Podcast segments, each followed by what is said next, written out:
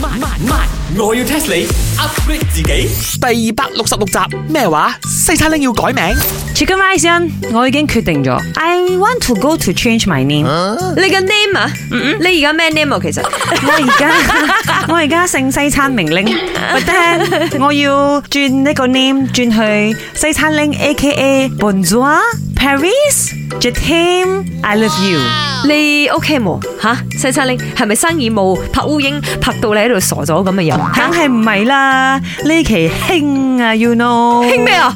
興改名改長長啦。改名就改名啦，做咩要改長長喎？你估啊，郭文德結果好得閒啊吓，中意中意啊，去改啊？你報新字冇得改啊，先冇得改啊！你自己改你 Facebook 名啊有啊？誒、你唔知咩？你改呢個 name 啊，可能可以換埋個風水咧。Because 啊 right 咩一命二運三風水，四積一多五讀書啊嘛。一名即係你命運嗰個名啦，啱啊冇？ Yeah，二運就三風水咯，四積陰德五讀書我有啊。咁名咧，第名排六第幾啊？啊，第六啊，you know。係啦，排咁後改咩啊你？诶，唔係喎，if 我真係要改運嘅話，咁我要放埋屈啊，咁我要改西餐拎 A K A 屈屈屈屈屈屈屈咁樣咯 你喎。試下改呢個，到 時你俾茶水嚟 hurt 你啊！講埋咁樣個名， 哦，我知啦，應該係你人長長咁樣，所以都改長長個名係咪？呀，要 match 翻我嘅呢個高度咯。嗱，不過你改還改，有啲嘢你要知道嘅。我要 test 你，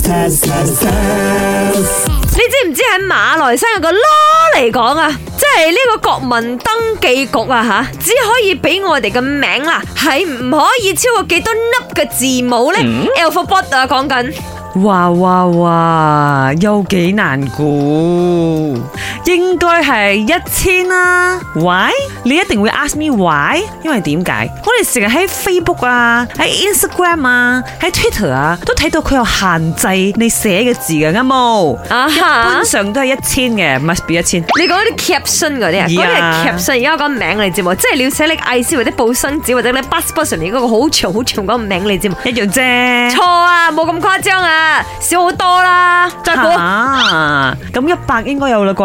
誒哎近咯喎，九啊九。我話近啫，你咪近成咁樣嘅，咦呀，哦、i know 啦，then must be 五十啊，減半都話近咯，你減半咪爭好遠咯，錯，就中間啲，中間啲，八十。哎喲，中喎。哦，係啊，國民登記局只可以允許大馬人嘅姓名係不能超過八十個字母。但係八十其實都幾多一下喎、梗係啦，好彩我媽冇俾我八十個英文字母咋，spell spell 成個機都記死我啊！嗱，我都話呢期興嗰啲名長長噶啦，你睇而家啲人名長長，戲名又長長，歌名都長長噶。你睇《刻在我心底的名字》呢首歌嘅歌名幾長？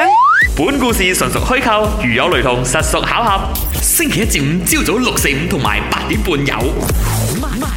我要 test 你 upgrade 自己。